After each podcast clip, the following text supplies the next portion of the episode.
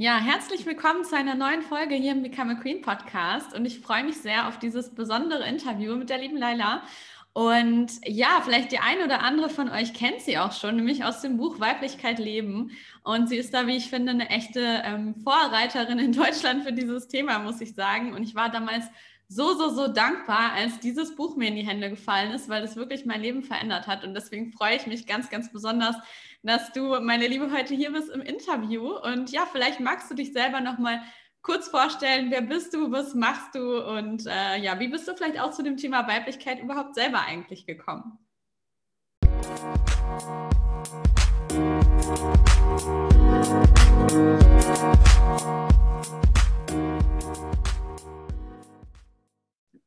Ja, erst einmal äh, vielen Dank, dass ich hier sein darf und eingeladen bin zu diesem Interview. Und du hast eigentlich gerade schon äh, eine tolle Vorstellung gemacht von mir. Ähm ja, ich mache diese Arbeit jetzt seit 25 Jahren. Äh, die Frauenarbeit und eben auch äh, durchaus äh, gemischte Seminare geben wir. Also ich bin ja zusammen auch mit einem Partner, haben wir ein Institut und machen diese Arbeit für Persönlichkeitsentwicklung, ähm, für Spiritualität, Energiearbeit äh, seit 25 Jahren. Wir haben jetzt letztes Jahr im September unser Jubiläum gefeiert, unser 25-jähriges Jubiläum äh, worauf wir auch sehr stolz sind. Und ja, die Frauenarbeit ist ein wesentlicher Teil dieser Arbeit. Ähm, ich selbst bin zu dieser Arbeit gekommen über das Tantra. Ich habe verschiedene äh, Ausbildungen, äh, verschiedene ja, Ausbildungen gemacht im Bereich der Körperpsychotherapie. Ich bin Heilpraktikerin für Psychotherapie.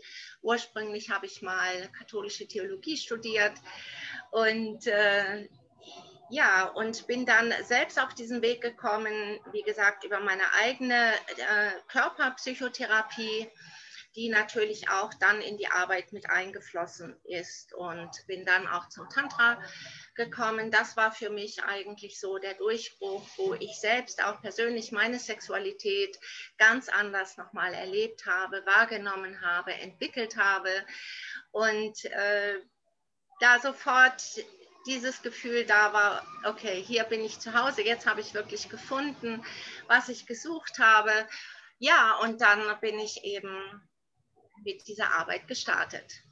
Ja. Ähm, habe dann im Laufe der Jahre eben dieses Frauentraining entwickelt, in äh, einer Arbeit nur mit Frauen, wo es darum geht, einerseits äh, sich selbst als Frau wiederzufinden, sich zu entdecken, aber auch die Potenziale, die in einem stecken, äh, herauszufinden und zu entfalten, äh, zusammen mit anderen Frauen im Austausch.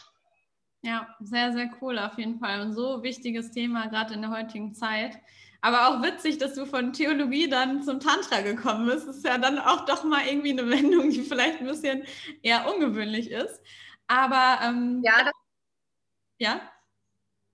Ja, das ist äh, für viele etwas ungewöhnlich, für mich gar nicht, weil äh, natürlich äh, das Theologiestudium auch eine Suche war, eine Suche nach mir selbst, aber auch eine Suche nach Spiritualität, nach spirituellen Erfahrungen. Und letztendlich habe ich dann in dem Studium und auch in der Arbeit ähm, äh, damals das nicht gefunden, sondern hat sich dann der Kreis oder die Suche für mich mit dem äh, Tantra eben auch geschlossen, der Kreis. Für mich ist es nicht ungewöhnlich, und, aber für Außenstehende sicherlich. Ja, vielleicht, ich meine, wir haben eigentlich so einen kleinen Fragenkatalog zusammengestellt gehabt, die ich dir heute stellen wollte, aber du hast jetzt gerade das Thema Tantras schon so angerissen und ich finde es eigentlich spannend und wenn du magst, würde ich da gerne ein bisschen mit dir reingehen. Also vielleicht nimmst du uns mal mit, was ist Tantra überhaupt und was gibt dir auch Tantra? Also was ist das, weil du sagst, du bist da so angekommen, du hast dich da gefunden. Was war es denn im Tantra, was dir dieses Gefühl gegeben hat? Ja, vielleicht zunächst zu deiner ersten Frage äh, mal ganz objektiv, äh, Tantra äh, kommt aus dem Osten, also aus der indischen Energielehre sozusagen, aus der indischen Spiritualität auch. Und es ist ähm, keine Religion, sondern es ist ein Weg der Methodik, ein Weg der Erfahrung, würde ich besser sagen. Das mhm. heißt, es geht letztendlich im Tantra um das Erleben, um die Erfahrung mit dir selbst und damit, indem du dich selbst erfährst und erlebst, erlebst du eben auch eine spirituelle Dimension, die nach tantrischem und meinem Verständnis eben äh, jeder hat. Äh, Tantra ist in den 50er, 60er Jahren aus Indien in den Westen transportiert worden, sozusagen äh, von einigen ähm, westlichen Körperpsychotherapeuten, letztendlich auch von Osho. Ich weiß nicht, ob das ein Begriff ist. Und ähm, hat im Prinzip das östliche Tantra für den Westen adaptiert. Und uns dadurch auch einen Zugang äh, gegeben. Letztendlich ist das Zentrale wirklich die eigene Körperlichkeit, den eigenen Körper zu entdecken und damit eben auch die eigene Energie, die eigene Sexualität. Und das ist eben das, was es heute auch, denke ich, in unserer westlichen Welt so attraktiv macht. Äh, wir Menschen im Westen sind einfach, wir nennen das so, sehr verkopft ja, das heißt, es geht um Intelligenz, die ganze Schulbildung, äh, Universitätsstudium äh, spricht rein den Intellekt an. Und Menschen in unserem Kulturraum haben den Kontakt zu sich, zum eigenen Körper, äh, auch zur Sinnlichkeit im Sinne von Sinneswahrnehmung verloren.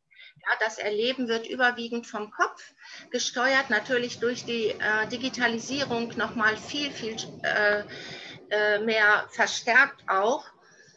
Und was fehlt, ist eben die unmittelbare Erfahrung, das unmittelbare Erleben. Ja, mhm. Das ist eben auch etwas, was äh, Menschen zum Beispiel in der Sexualtherapie, äh, die ich mache, ähm, sehr beklagen. Dieses Gefühl, ja, in der Sexualität beim Sex, sie können sich nicht fallen lassen, sie können sich nicht wirklich öffnen, sie können die Gedanken nicht abschalten.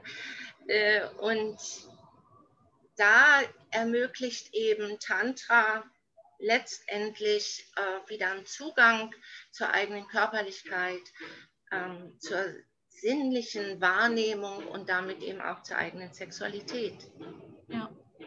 Ja, danke erstmal für den Ausflug in das Thema Tantra. Und jetzt mal zurück, zum Thema Weiblichkeit, worum es ja eigentlich heute primär gehen soll, weil du da ja eben genau die Expertin für bist sozusagen. Fangen wir mal mit den Basics an. Also Weiblichkeit ist ja wirklich ein kontrovers diskutiertes Thema, gerade auch bei uns in Deutschland. Auch ich habe schon das eine oder andere Mal erlebt, dass ich sehr dafür angefeindet wurde, wenn ich über Weiblichkeit gesprochen habe, was du sicherlich vielleicht in deiner Arbeit auch schon erlebt hast. Ähm, was verstehst du denn eigentlich überhaupt unter Weiblichkeit, dass es einfach mal so für alle deutlich ist, was, was du denn überhaupt damit meinst, wenn du über Weiblichkeit sprichst? Ja, es ist sehr umfangreich, äh, dieses Thema. Letztendlich hat es schon etwas damit zu tun mit, mit dem, worüber wir gerade gesprochen haben. Äh, denn es hat etwas äh, mit unserem Verständnis von Energie zu tun. Also, dass wir davon ausgehen, dass wir nicht nur einen physischen Körper haben, sondern auch einen energetischen Körper. Und Weiblichkeit ist sozusagen die essentielle Energieform der Frau. Es ist sozusagen die Matrix für uns Frauen, die sowohl unseren Mentalkörper, unsere Emotionen, unsere Körper, unseren Charakter ähm, formt und zusammenhält. Man kann sich, wie gesagt, diese Weiblichkeit wirklich als eine energetische Matrix für die Frauen vorstellen. Wir werden normalerweise mehrheitlich als Frauen oder Männer geboren. Wir haben männliche und weibliche Geschlechtsorgane, männliche, weibliche Hormone und entsprechend gibt es eben auch diese weibliche und männliche Energie als, ja, als Essenz in jedem von uns angelegt. Und die unterscheidet sich halt. so wie sich unsere Geschlechtsorgane, also die Geschlechtsorgane zwischen Mann und Frau, die Hormone unterscheiden, so unterscheidet sich eben auch die Energie oder die energetische Matrix, nenne ich das gern, weil es eine Grundlage ist für das, was uns als Frau oder eben als Mann ausmacht auch. Mhm. Es ist ähm, tatsächlich für viele schwierig, das anzunehmen, das zu verstehen. Zum einen natürlich, äh, weil man es einfach erleben muss. Mhm. Man kann es äh, erst verstehen und dann weiß man es aber auch. Ja, das ist ein Wissen, was nicht vom Kopf kommt, sondern aus der Erfahrung, aus dem Erleben kommt. Und dann weiß ich, ja, es existiert. Es ist ähm, ein ähm, wichtiges Element in meinem Leben. Und es ist natürlich schwierig in äh, unserer, ich sag mal, europäischen Kultur, wo wir jetzt 80 Jahre oder sagen wir 70 Jahre äh, Gleichberechtigung, aber vor allen Dingen 50 Jahre, 40 Jahre Genderismus äh, hinter uns haben, äh, die ja gerade jeden Unterschied zwischen Mann und Frau leugnen oder negieren wollen. Und äh, damit ist es natürlich schwierig für Frauen ein Verständnis zu entwickeln für diese energetische Matrix, für Weiblichkeit. Ja, voll. Ähm, kannst du erklären, woher dieses Konzept von Weiblichkeit überhaupt kommt? Also irgendwer muss das ja irgendwie mal erfunden haben oder entwickelt haben oder erforscht haben oder was auch immer. Gibt es irgendwie was, wo du sagst, okay, da würdest du sagen, ist der Ursprung des Ganzen? Also ist es was, was auch eher aus der östlichen Richtung kommt oder aus China kommt oder woher kommt das eigentlich? Nein, wie ich das gerade schon auch erklärt habe, deswegen war es schon sinnvoll, auch kurz über Tantra zu sprechen, hat es äh, seinen Ursprung in der tantrischen Energielehre. Mhm. Ja, und wir haben das letztendlich, diesen Ursprung genommen und für uns hier im Westen äh, transformiert sozusagen und ähm, ja, zugänglich gemacht. Der Ursprung ist tatsächlich in der tantrischen Energielehre, die eben davon ausgeht, dass alles Leben letztendlich auf Energie beruht. Energie ist Bewegung. Und egal, ob das die äußeren Elemente sind oder wir Menschen, und die haben halt viel dazu geforscht und diese Energielehre entwickelt. Ja. Also spielt auch eine Rolle im Taoismus zum Beispiel. Da geht es ja auch sehr viel um Gesundheit, aber auch um Sexualität. Und äh, auch da spielt dieses Prinzip von Yin und Yang. Da haben wir das ja ganz explizit in diesem Symbol. Äh, Yin die weibliche Energie, äh, Yang die männliche Energie. Und das ist das Prinzip der Polarität, das Prinzip der gegenseitigen Anziehung. Mhm. Ja, und alles Leben auf der Erde besteht letztendlich auf diesem Prinzip. Ja, wir haben einen Nordpol und einen Südpol, wo es eine ganz starke äh, Anziehung gibt, magnetische Felder. Wir haben äh, Tag und Nacht, wir haben Sonne und Mond und all äh, das bestimmt Bewegung, das ermöglicht Bewegung, ermöglicht Entwicklung durch diese Anziehung. Und letztendlich findet eben auch diese Anziehung seinen Ausdruck in Mann und Frau oder Frau und Mann. Ja, schön. Ähm, du hast vorhin schon diese weibliche Essenz angesprochen, die weiblichen Qualitäten. Ähm, kannst du das nochmal so ein bisschen genauer definieren? Also was zeichnet die weibliche Essenz aus? Kannst du das in Begriffe fassen, was du damit verbindest, zum Beispiel für alle Frauen, die sich jetzt noch nicht so im Detail mit diesem Thema beschäftigt haben? Ja. Erstmal ist vielleicht noch eins vorweg zu sagen, nämlich, dass nach unserem ähm, Verständnis dieser Energielehre jede Frau weibliche und auch männliche Energie hat. Ja. ja. jeder Mann auch männliche und weibliche und für gewöhnlich aber die Frau mehr weibliche und einen kleineren Anteil männlicher Energie hat und beim Mann ist es genau umgekehrt. Äh, was war deine Frage jetzt nochmal? Was die weibliche Essenz ausmacht, also wie ah, man ja, das genau. charakterisieren kann. Genau. Ich habe in meinem Buch die weibliche Essenz abgeleitet von den weiblichen Geschlechtsorganen. Mhm. Das weibliche Geschlechtsorgan ist im Unterschied äh, zum männlichen Geschlechtsorgan äh, wie ein Gefäß, was aufnimmt. Ja? Also die Vagina oder Yoni, wie es im Sanskrit genannt wird, äh, ist ein Organ, was nach innen gerichtet liegt. Man sieht es also rein äußerlich erstmal nicht, sondern das Wesentliche liegt im Verborgenen. Es ist ein, wie ein Gefäß oder wir sagen auch gern Garten oder Schoß, der sich öffnet oder eben auch schließen kann. Von daher, eine Frau empfängt in der Vagina den Penis, den Phallus des Mannes. Das heißt, sie nimmt auf, sie empfängt und sie hält ihn in sich da sind schon mal viele Qualitäten, äh, äh, die man daraus ableiten kann. Eine Frau empfängt auch Leben in sich und lässt Leben in sich heranwachsen, zumindest heute noch. Ähm, kann sein, dass das irgendwann mal nicht mehr der Fall ist, aber von ihrem Ursprung her ist das so angelegt. Und sie hat also die Möglichkeit, Leben in ihrem Körper entstehen zu lassen und Leben zu gebären. Das heißt, das ist ein unglaublich schöpferischer, kreativer Akt.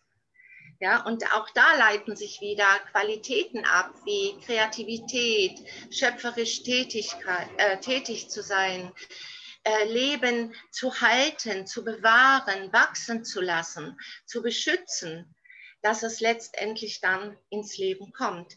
Da leiten sich schon mal viele Qualitäten von ab.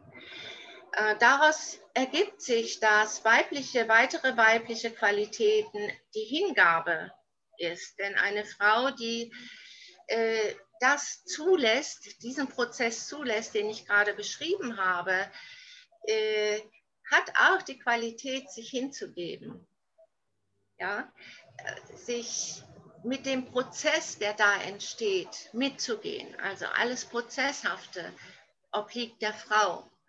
Die Frau ist sozusagen auch die Hüterin des Lebens. Vertrauen, Schönheit, äh, Spiritualität, all das sind äh, Dinge, die dem Weiblichen zugeordnet sind. Wir haben in der Energielehre ähm, auch eine Zuordnung der Elemente, wo viel nochmal draus ähm, ersichtlich wird. Und zwar wird zu der Frau das Element Erde und Wasser zugeordnet, dem Mann Luft und Feuer. Ähm, das wird abgeleitet vom schamanischen und tantrischen Energierat. So, ähm, Erde ist klar, da habe ich gerade drüber gesprochen auch. Das heißt, die Frau ist eben auch sehr erdverbunden. Ja, sie ähm, ähm, damit verbunden ist auch Sicherheit geben, Schutz geben, etwas aufbauen. Nicht nur für sich, sondern für andere, für die Familie, für die Kinder zum Beispiel. Wasser ist ein eher ein Element, da geht es ums Fließen. Wasser hat viel zu tun auch mit Gefühlen. Die Frau hat für gewöhnlich guten Zugang zu ihren Gefühlen. Ja, das in Bewegung sein, das im Prozess sein, das ist zum Beispiel auch etwas, was man in der Kommunikation immer wieder feststellt, dass äh, die Frau eigentlich nicht so sehr an Lösungen und Zielen interessiert ist, sondern an dem Prozess der Kommunikation, an dem Prozess des Austausches, da mehr Wert drauf liegt, legt als auf Ziele. So, auch da mit dieser Zuordnung sind einfach viele, viele Qualitäten, was Weiblichkeit ist, ausgedrückt. Und wie gesagt, wichtig ist, man darf das nicht einseitig verstehen und man darf nicht das, was ja historisch gemacht worden ist, äh, die Energielehre nehmen, um damit Frauen zum Beispiel auf bestimmte Rollen festzuschreiben. Das wurde ja gemacht in der Vergangenheit. Und zwar nicht als eine Möglichkeit, sondern als eine Bestimmung.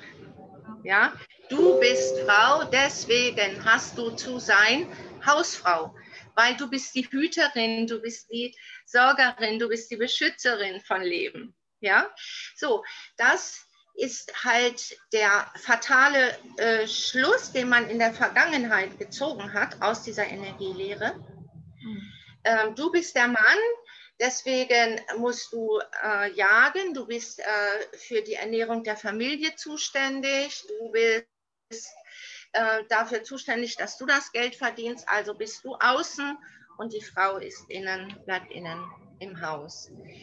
Äh, diese Festlegung ist meiner Meinung nach äh, nicht zulässig. Das ist eine Art Biologismus, der, ich sag mal, Anfang bis Mitte des letzten Jahrhunderts einfach vorherrschend war, woraus das entstanden ist. Biologismus heißt, äh, aus der Biologie, also aus der Körperlichkeit, aus der Physis und damit verbunden eben nach unserem Verständnis aus der Energie der Frau hat man äh, Schlüsse gezogen auf die gesellschaftliche Rolle, beziehungsweise nicht Schlüsse, sondern Festlegungen.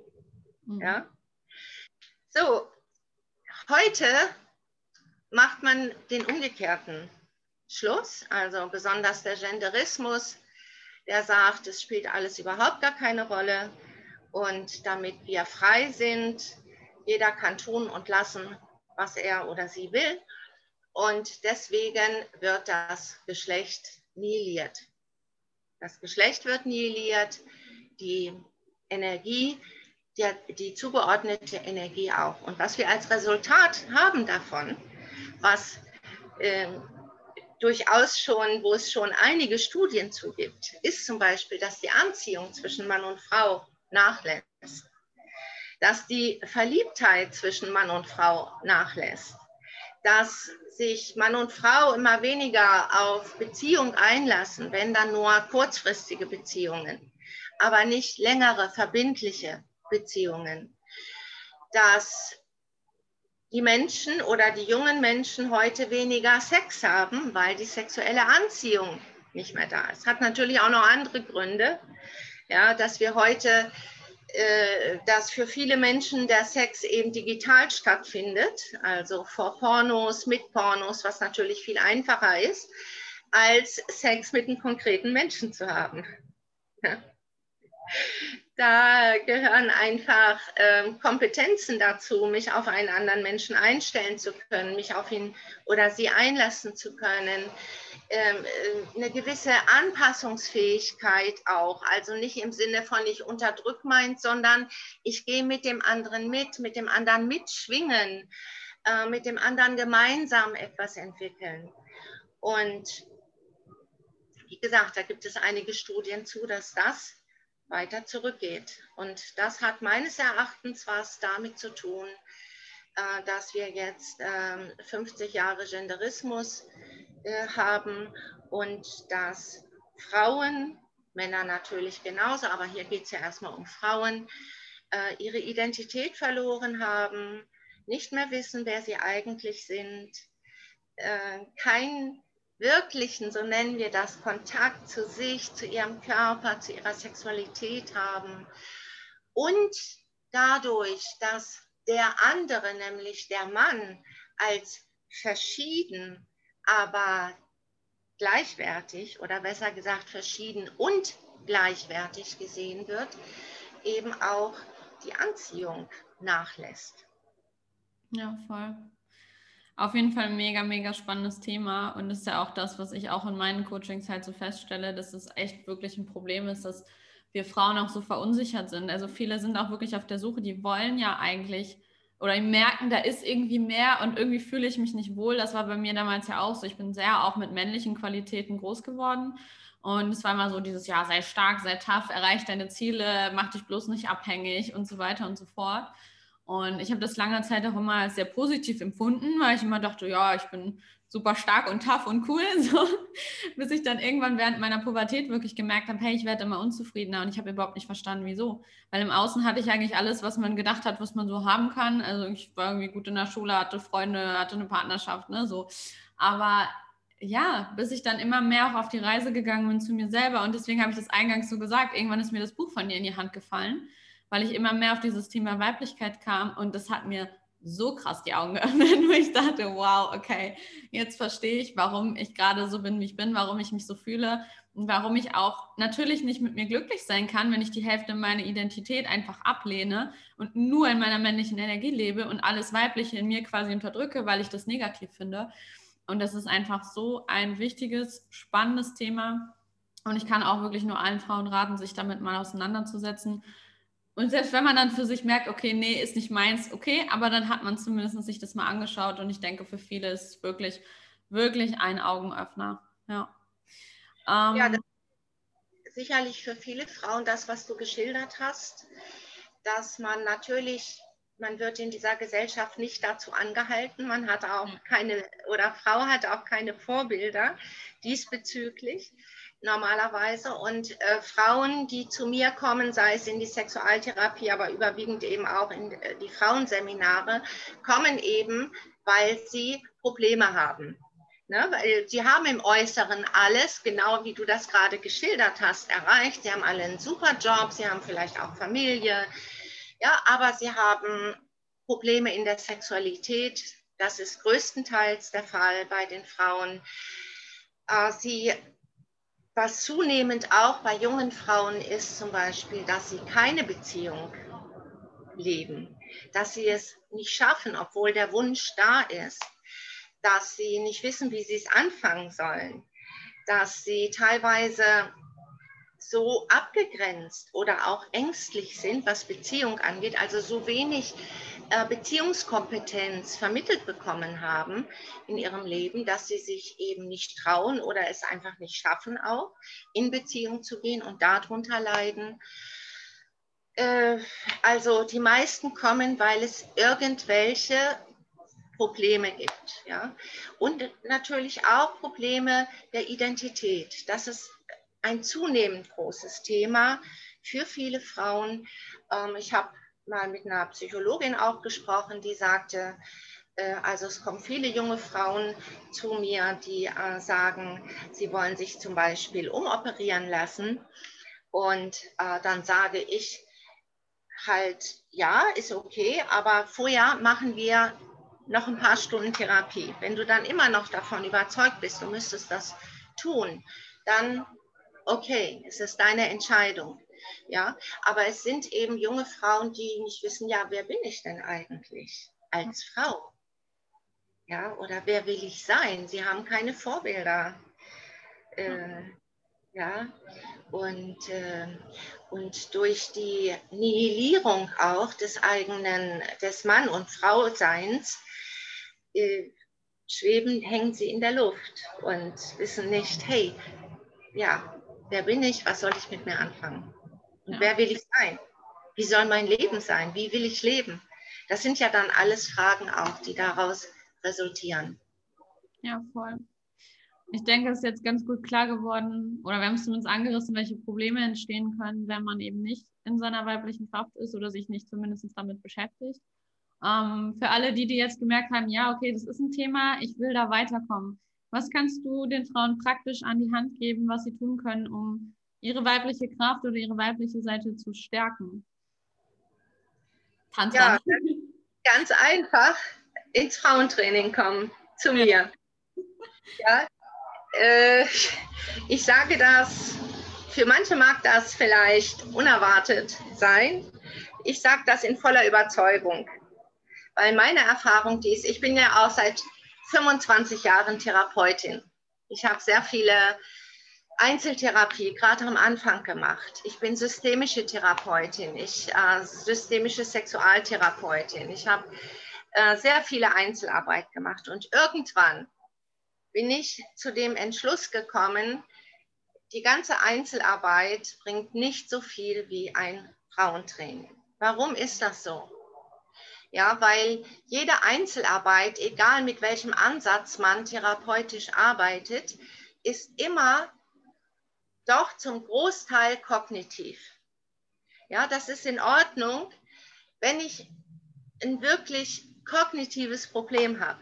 Aber Sexualität, auch Identität als Frau, hat etwas mit meinem Körper zu tun, hat etwas mit meinen äh, Gefühlen zu tun, hat etwas mit meiner essentiellen Energie zu tun. Das kann ich nicht kognitiv lösen. Ich kann da auch noch so viele Bücher drüber lesen. Ja?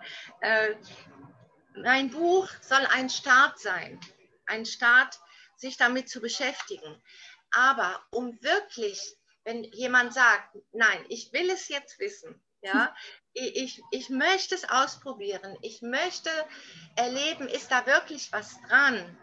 Kann ich diese anderen Bereiche in mir, wie meine Weiblichkeit, meine Körperlichkeit erschließen? Dann brauche ich die Gemeinschaft von Frauen. Das schafft, schafft niemand für sich alleine, weil ich habe gerade äh, äh, vorhin schon gesagt, die wenigsten haben Vorbilder in ihrem Leben. Ja, so. Und äh, im Training, im Frauentraining, erschaffen wir gemeinsam einen Raum, wo Frauen experimentieren können, wo die ausprobieren können. Wir tanzen zusammen, wir bewegen uns zusammen, wir machen Yoga zusammen, wir meditieren zusammen, wir tauschen uns aus. Wir untersuchen aber auch unsere weiblichen Genitalien.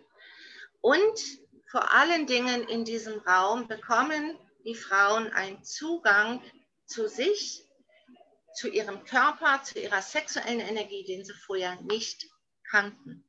Und das geht nicht zu vermitteln in der Einzeltherapie. Ja? Wenn eine Frau traumatische sexuelle Erlebnisse hatte, ja, da ist sicherlich Einzeltherapie das Richtige, damit ich wirklich darauf eingehen kann und das äh, lösen kann. Wenn aber eine Frau sagt, hey, ich möchte wissen, was ist Weiblichkeit, ich möchte mich als Frau erleben, dann geht das nur in der Frauengemeinschaft und dann auch nicht in einem Diskussionszirkel, sondern in dem, was wir miteinander dort tun und miteinander erleben. Und deswegen sage ich das voller Überzeugung. Das ist meine Erfahrung, das ist das Feedback von Frauen. Natürlich gibt es immer Frauen, die sagen, das ist nichts für mich, hm. ist auch ihr gutes Recht. Gut, aber dann haben sie es einmal ausprobiert und dann müssen sie eben einen anderen Weg für sich suchen. Ja, aber die aller, allermeisten, ähm, für die ist das ein Aha-Erlebnis. Ja.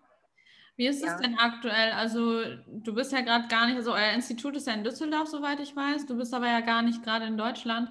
Ähm, durch Corona bedingt gibt es aktuell gar keine Seminare oder machst du Seminare online für alle, die das jetzt interessant finden? Wie ist das überhaupt aktuell? Wir haben uns, ähm, als die Lockdown-Maßnahmen rauskamen und alle Seminaranbieter schnell auf Online gesetzt haben, war für uns klar, wir machen keine Webinare, wir machen keine Online-Seminare, weil, Entschuldigung, ähm, weil es ist nicht online digital am Computer zu vermitteln. Leben kann ich nur real.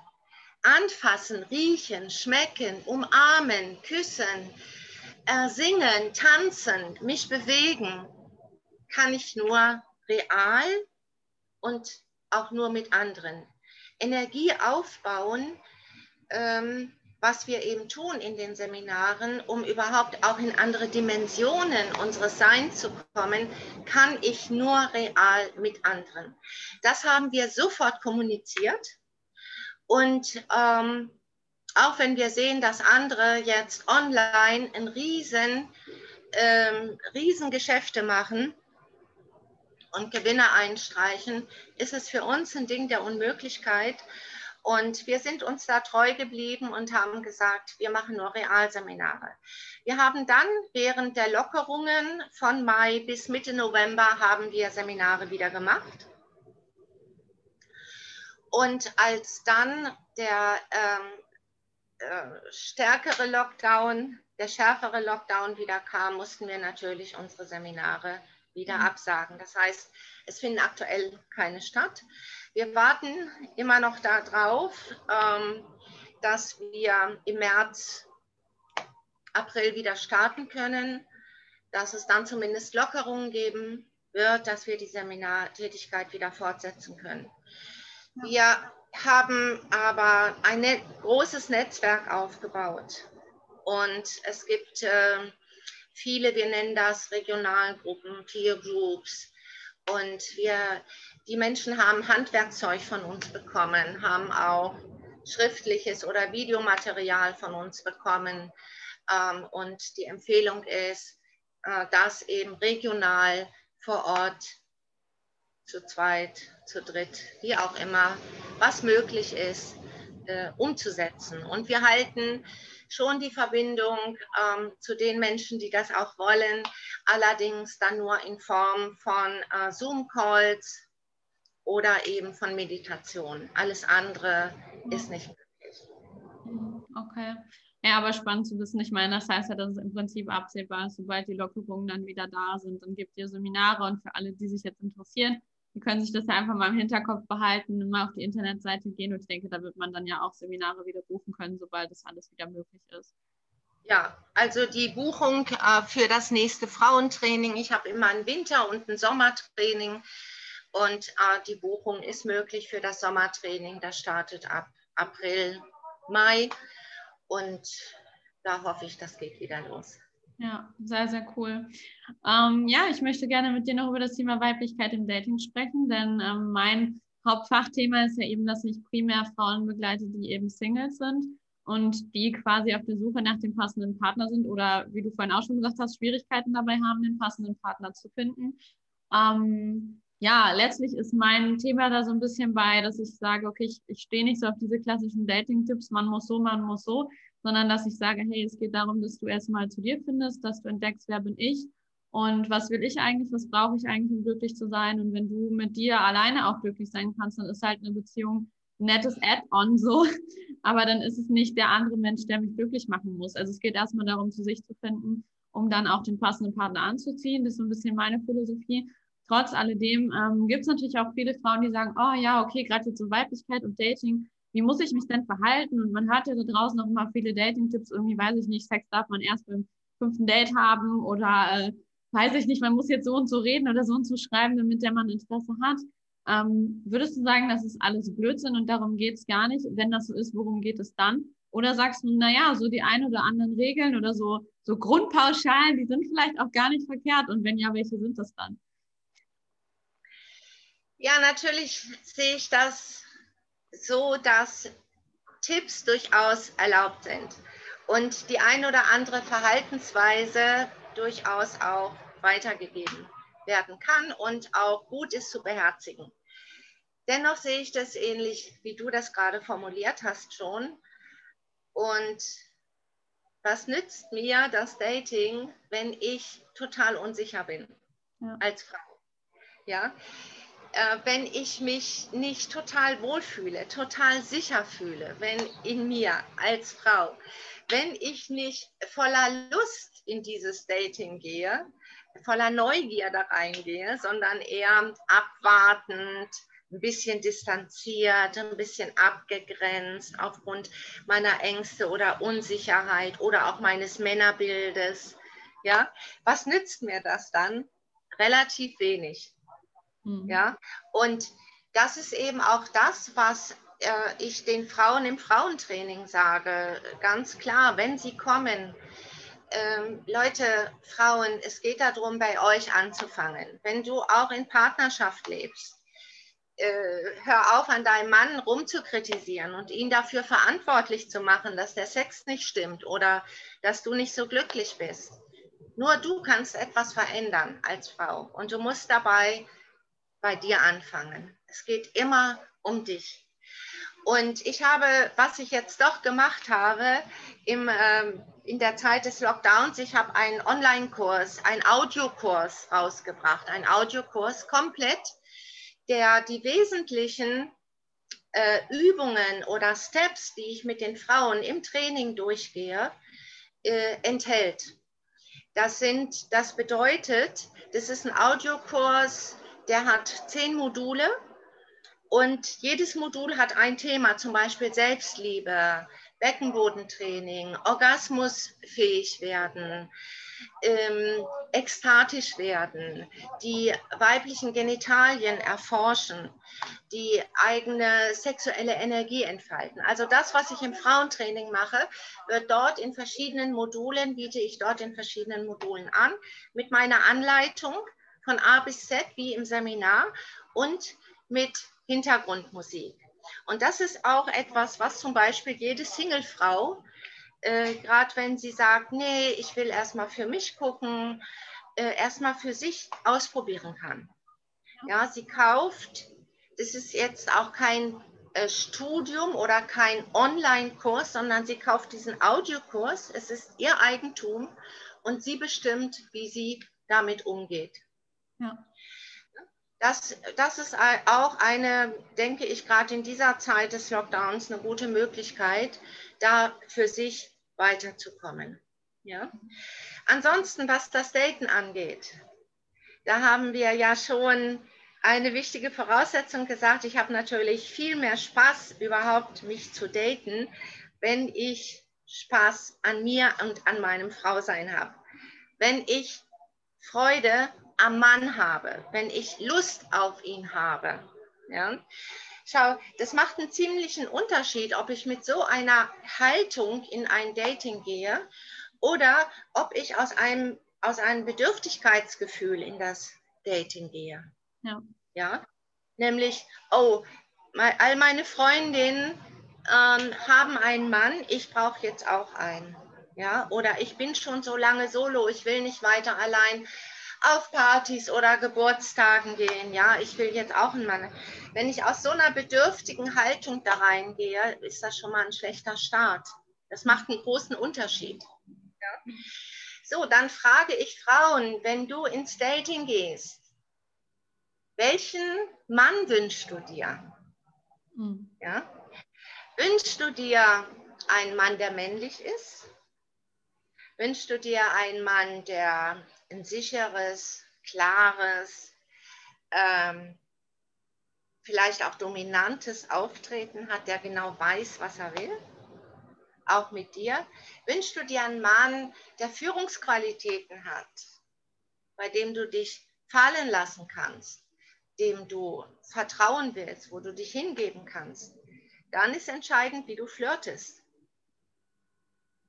Hast du ja. da konkrete Tipps? Also für alle Frauen, die jetzt sagen, ja, will ich, was können wir tun? Ja, weibliches Flirten hat eben auch diese Qualität, ich sende Signale und lasse den anderen kommen. Ja. Ja, ich überlasse dem anderen die Initiative. Ich sage, kein Mann geht auf eine Frau zu, wenn sie nicht vorher Signale gesendet hat. Da wird sie also schon mal aktiv. Ja, das ist eine weibliche Art zu flirten. Mhm. Ja, Signale senden und dann warten. Hey, was passiert? Ja, springt er an, zum Beispiel? Kommt er auf mich zu? Okay. Ja, äh, ich habe viele Frauen, ich habe auch Flirttrainings gegeben, eine ganze Zeit lang. Und ähm, da habe ich immer wieder von Frauen gehört, ja, also, wenn ich den Mann nicht anspreche, in der Disco zum Beispiel oder auf der Tanzfläche, dann passiert nichts. Der hält sich an seinem Glas Bier fest, der kommt nicht auf mich zu. Also habe ich gar keine andere Chance, als auf den zuzugehen und praktisch die Initiative zu, ergr äh, zu ergreifen. Ja. Dann darf man sich nicht beschweren, wenn man auch, wenn man später in Beziehung ja. ist, immer die Initiative ergreift, weil von man nichts kommt. Ja. äh, Flirten ist so ein muss nicht, aber kann. So ein bisschen wie Magic Moment sein. Magic Moment auch für das, was dann passiert. Ja, wenn der Mann in diesem ersten Moment lernt von dir als Frau, du bist initiativ, ja, du bist forsch, du gehst, du gehst auf dein Ziel drauf zu, dann verhält er sich entsprechend, ja, also geht wird er abwartend, lässt dich er kommen, überlässt dir die Führung und dann beschweren sich die Frauen hinterher, wenn sie sagen, immer muss ich alles machen, immer muss ich alles organisieren. Ja, also das ist ein wichtiger Tipp, die Frage, was für einen Mann willst du? Ja. Ja. So, und dann eben, wie gesagt, Signale äh, senden, mal abwarten, was passiert, dem Mann die Initiative lassen, zuhören, dem Mann nicht gleich volltexten, ähm, sondern äh, auch zuhören, das ist eine weibliche Qualität, äh, empathisch sein. Wichtig ist auch zu überprüfen, hey, wie ist mein Männerbild? Ja. Ähm, zum Beispiel auch im anderen liebenswürdige Seiten entdecken. Also nicht gleich alles äh, mit der Schärfe der, äh, des Verstandes den anderen beurteilen. Ja, äh, so mit dem Raster auf den Mann zugehen. Fallen viele durch, wenn ich ganz klein kariert je, alles Verhalten, jeden Satz auf die Goldwaage lege oder wie gesagt auf das Raster, dann fällt viel durch, sondern mit einer offenen Haltung ranzugehen. Den anderen erstmal zuhören, zu schauen, hey, was ist das für ein Mensch auch? Ne, das heißt nicht, dass man die ganze Zeit stumm daneben sitzen muss, ja, aber es ist ja immer eine Frage des Maßes, also der Balance auch. Ja, so. Ähm, auch die Sichtweise des anderen mal stehen lassen können, nicht gleich alles ausdiskutieren müssen. Mhm. Ja, das sind alles Dinge, die meiner Beobachtung nach vielen, gerade jungen Frauen, sehr schwer fällt heute, ähm, weil sie einfach so angehalten worden sind, ja, wirklich alles zu analysieren, zu bewerten, ähm, zielgerichtet drauf loszumarschieren und eben diese weiblichen Qualitäten wie Empathie, zuhören können, sich in einen anderen hineinzuversetzen, die liebenswerten Seiten äh, im anderen auch zu erkennen, damit auch der andere zum Beispiel äh, mutig werden kann, dass er sich öffnen kann, denn viele Männer sind ja auch unsicher. Ja. ja?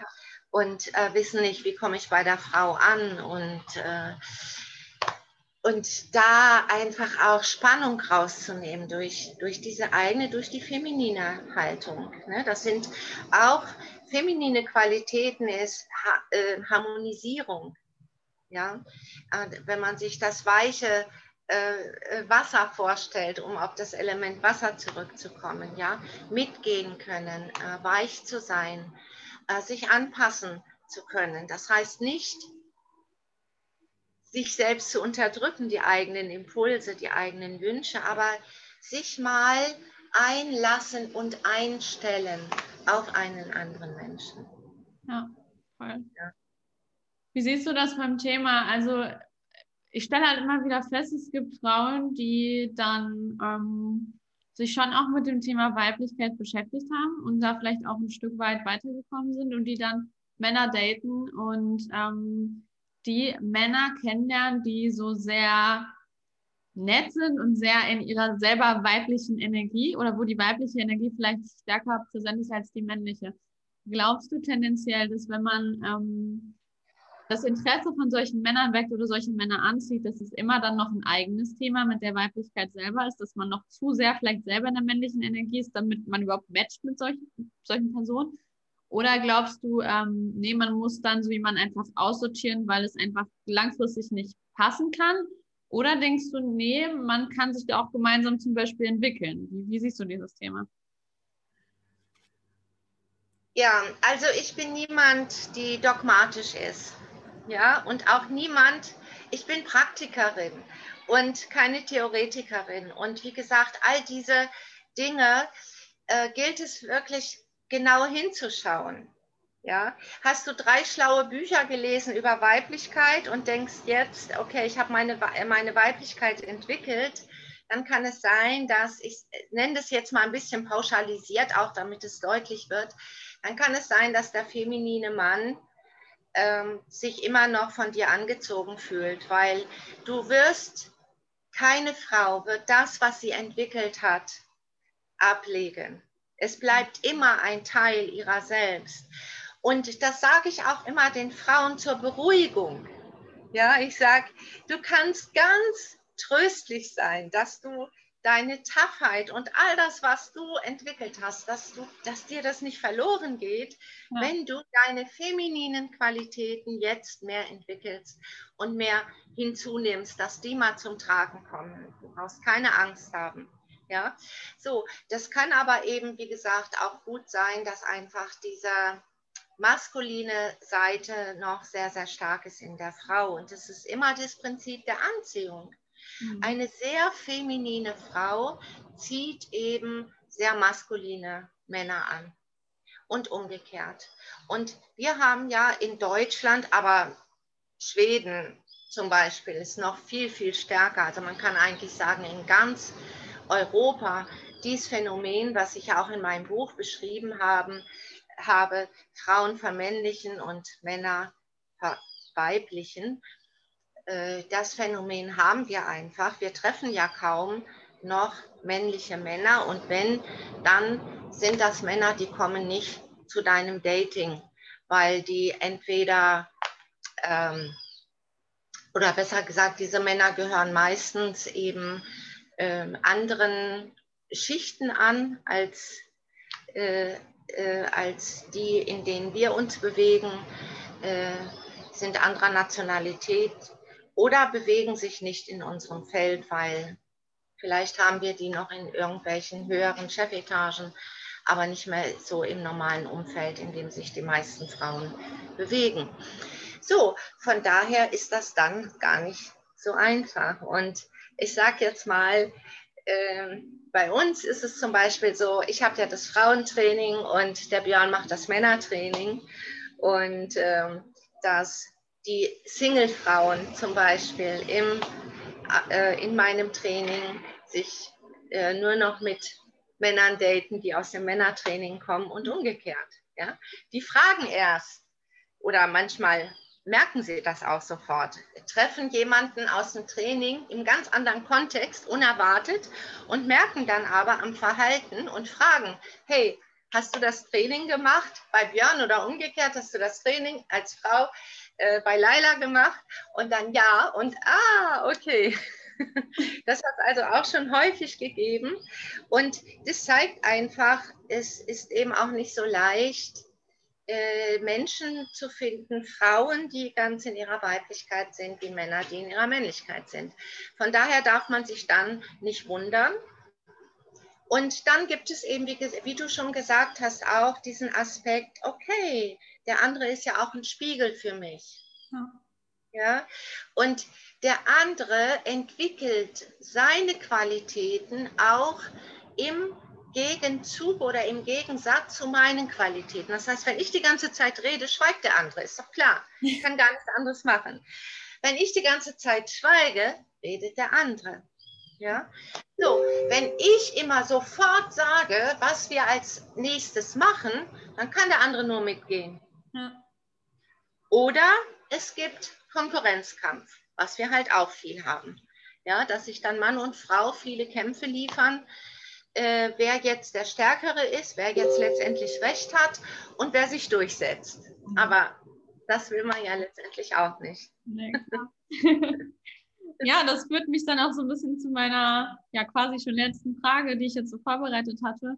Und zwar, wie ist es mit Weiblichkeit in Beziehungen? Du hast es gerade schon so ein bisschen angesprochen. Klar, der Partner ist immer auch irgendwie unser Spiegel und wir dürfen natürlich auch viel über uns selber lernen. Also ich persönlich finde auch, Partnerschaft ist so die stärkste Persönlichkeitsentwicklung, die wir haben können, besser als jedes Seminar, wenn wir bereit sind, da hinzugucken. Aber ähm, ich stelle auch fest, dass viele Menschen eben da nicht bereit sind, sondern die erwarten halt eine Beziehung, auch das muss irgendwie nett sein. Und äh, wenn ich nach Hause komme, dann will ich einfach, dass es schön ist, dass es sich gut anfühlt. Und das darf ja auch durchaus so sein. Aber ich denke, Beziehung ist mehr als das. Ähm, aber wie siehst du das? Also was macht Weiblichkeit für dich in Beziehung aus? Oder warum ist es vielleicht auch so wichtig und worauf sollte Frau in Ehe oder in Beziehung mit dem Mann auch achten? Mhm. Ja, wie gesagt, Weiblichkeit, Männlichkeit hat was mit Anziehung zu tun. Und daher ist das der erste wichtige Punkt, dass ich dafür sorge, dass ich in Beziehung, gerade in längeren Beziehungen, anziehend bin für meinen Partner. Attraktiv bin und bleibe. Ja, so, das bin und bleibe ich, wenn ich Körperbewusstsein habe, wenn ich mich bewusst aufgrund meiner Weiblichkeit, die ich entwickelt habe, auch weiblich kleide, wenn ich Sexappeal habe, ja, also wenn ich mich abends dann nicht in Jogginghose und äh, Schlabberpulli äh, aufs Sofa fläze, sondern auch kleidungsmäßig. Ja. ja, so als würde ich ins Date gehen. Da muss ich jetzt nicht unbedingt High Heels tragen oder so, ja. Oder den unbequemsten, kürzesten Rock, ja. Aber da zum Beispiel auf Kleidung achten. Ähm, für Ausgewogenheit äh, achten. Also zum Beispiel auf diese Dinge, die ich jetzt schon gesagt habe, darauf achten, dass äh, der Mann zum Zuge kommt. Ja, das heißt durchaus, dass ich ihn auch mal fordern kann, aber dass eben auch der Mann zum Zuge kommt. Ja, ihn Entscheidungen überlassen. Beim Sex ist ganz wichtig. Meistens sind es die Frauen, die bestimmen, wie oft, wann und auf welche Art Sex stattfindet. Ja. Äh, dem Mann die Initiative mal zu überlassen. Das heißt nicht, dass ich den nicht auch mal verführen kann, den Mann. Ja, aber nicht sage, nee, ich habe jetzt keinen Bock, lass mich in Ruhe, ich lese gerade so ein spannendes Buch. Ja, sondern äh, mich auch mal äh, einlasse, wenn der Mann die Initiative ergreift. Ja? Also letztendlich ist für die meisten in langen verbindlichen Beziehungen die Sexualität ein großes Thema. Ja, es ist nicht, dass sie den anderen nicht mehr lieben oder äh, nicht gut mit dem anderen zusammenleben. Für die meisten ist es so, dass die Sexualität schwierig wird. Und das hat meines Erachtens äh, wieder etwas damit zu tun, dass man zu wenig äh, Wert darauf legt. Ja, Sexualität ist die Basis meines Erachtens für, je, äh, für die Beziehung, äh, dass man zu wenig im eigenen Körper ist, Sinnlichkeit sucht. Ähm, viele Frauen, die zu mir kommen, äh, die in Beziehung sind, sagen, ja, ich würde gern, aber ich kann den Schalter nicht finden, um abzuschalten, wirklich, die Gedanken abzuschalten, die Sorgen abzuschalten. Ja, und gerade jetzt in dieser Zeit, ich bin ja nicht umsonst in Brasilien, ähm, jetzt äh, in dieser Zeit in Deutschland, wo alles dunkel ist, wo alles kalt geworden ist, die zwischenmenschlichen Kontakte, das macht sich auch auf die Psyche, äh, wirkt sich das aus. Das wirkt sich aus auf die eigene Kör äh, Körperlichkeit, wenn wir nicht mehr atmen, nicht mehr frei atmen können ja, freier, tiefer Atem ist zum Beispiel ein ganz, ganz wichtiges Element, um in Kontakt mit dem eigenen Körper zu sein, um sexuelle Energie zu spüren und zu entfalten, ist ein ganz wesentliches Element. All diese Dinge, es werden uns eigentlich alle Dinge verboten zurzeit, die lebenswichtig sind hm. und die vor allen Dingen unglaublich wichtig sind für die Liebe, für das Miteinander in Beziehung und für die Sexualität. Und da brauche ich ein wirkliches Standing. Ja, da brauche ich es, dass ich das in mir fühle, dass ich das in mir habe. Ja, um das dann auch ähm, entweder für mich allein, für die Single-Frauen äh, zu leben. Ja, gerade wenn ich eben gerade als Singlefrau auch diese Kontakte gar nicht haben kann oder nur sehr, sehr eingeschränkt jetzt in dieser Zeit, ähm, dass ich es in mir habe, dass ich es mit mir lebe oder eben in Beziehung dann mit meinem Partner. Ja, aber wie gesagt, wir sind alle davon beeindruckt und beeinflusst und wenn dann nicht einer die Initiative ergreift, dann bleibt eben auch das intime Miteinander auf der Strecke, der Körperkontakt. Ja. Wie siehst du das in Beziehungen, die schon länger bestehen und wo dieses, also wo es vielleicht am Anfang wirklich so war, dass die Frau mehr in ihrer weiblichen Energie, der Mann mehr in seiner männlichen Energie war, aber dass im Laufe der Zeit einfach ähm, ja immer mehr quasi schiefgelaufen ist und sich die Energien so ein bisschen verschoben haben und die Frau jetzt das Gefühl hat, okay, ich bin irgendwie die Mama und der Mann sitzt nur noch auf der Couch und macht gar nichts mehr. Ähm, glaubst du, dass es die Möglichkeit gibt, es umzukehren und ist dann der Schlüssel auch zu sagen, okay, ich gucke erstmal bei mir, ich lasse dem Mann wieder mehr Raum, damit er überhaupt Initiative ergreifen kann? Und denkst du, dass das immer funktionieren kann? Oder glaubst du, es gibt auch einfach zum Beispiel dann Männer, die trotzdem die Initiative nicht ergreifen würden, weil sie einfach so sehr in ihrem eigenen Film dann gefangen sind oder in ihrer eigenen Energie, dass sie da nicht rauskommen, wenn sie sich nicht damit beschäftigen? Ja, die Voraussetzung für gemeinsame Entwicklung ist Bewusstheit. Ja, ja und Bewusstsein. Ich muss mir äh, der Dynamiken bewusst sein, was nicht nur bei mir oder bei uns, sondern in allen Paarbeziehungen mehr oder weniger passiert. Wir sind, also ich spreche jetzt von längeren verbindlichen Beziehungen. Ich spreche jetzt nicht von Affären oder Flirts, aber wenn wir in verbindlich Beziehungen leben, dann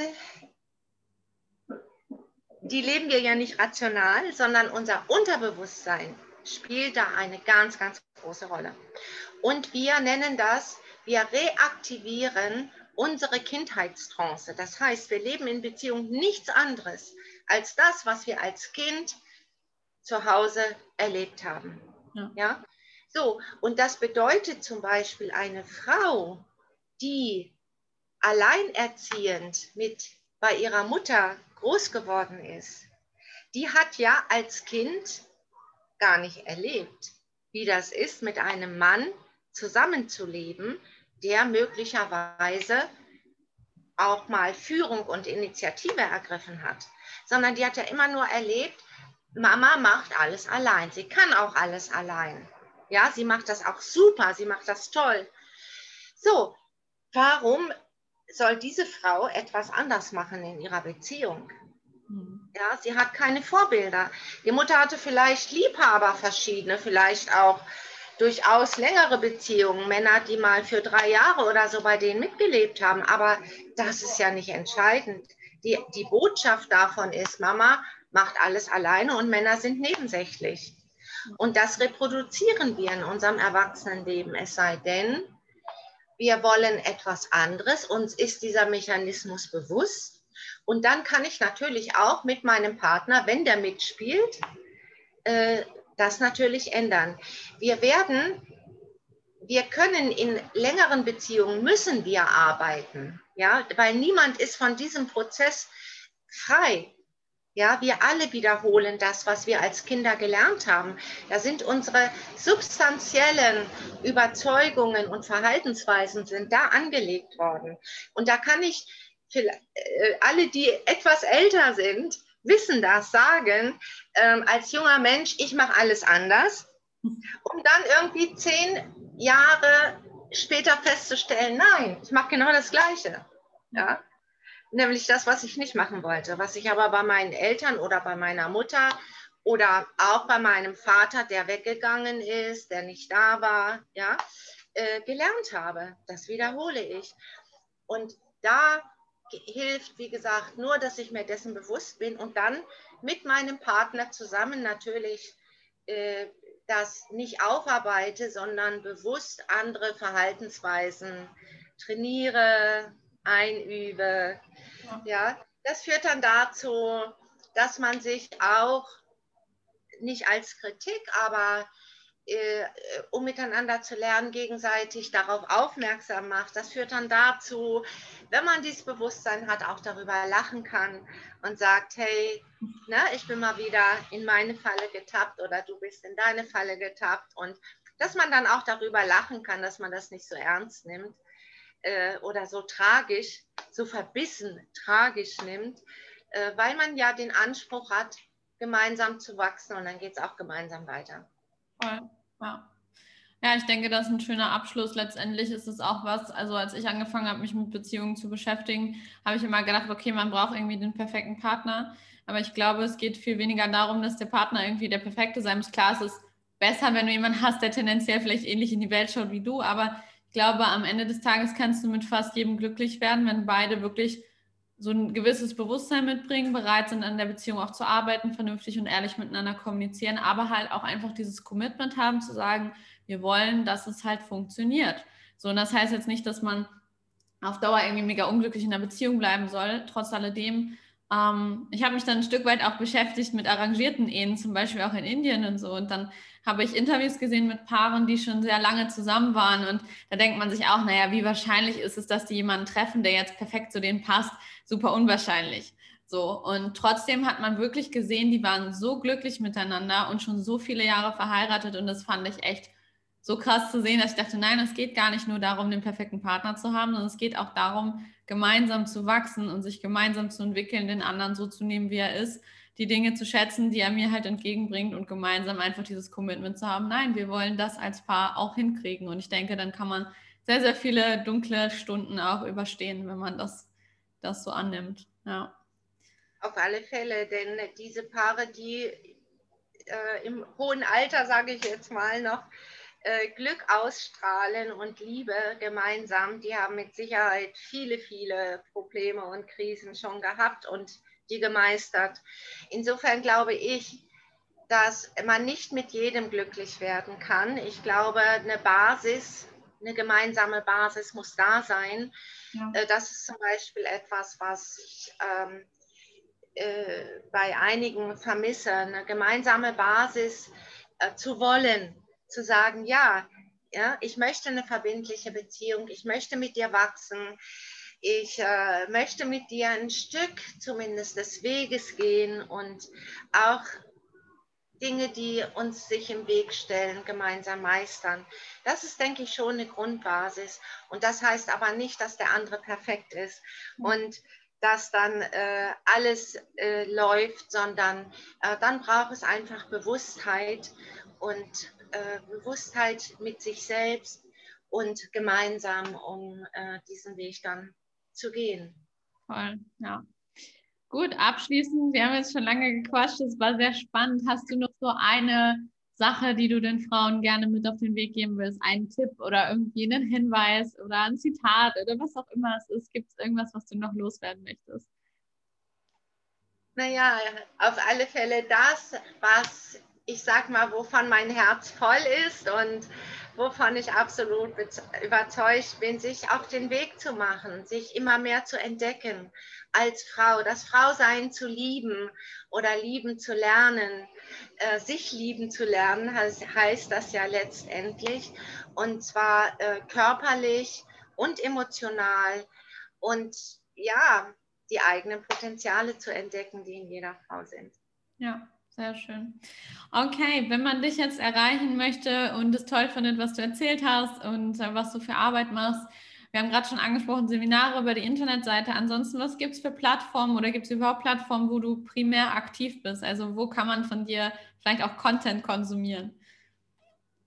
Ja, ähm, es gibt natürlich eine Facebook-Seite auch, äh, wo man in dem Messenger mir eine Nachricht hinterlassen kann. Äh, unsere E-Mail-Adresse ist ähm, äh, oder meine E-Mail-Adresse ist lailabust.protonmail.com.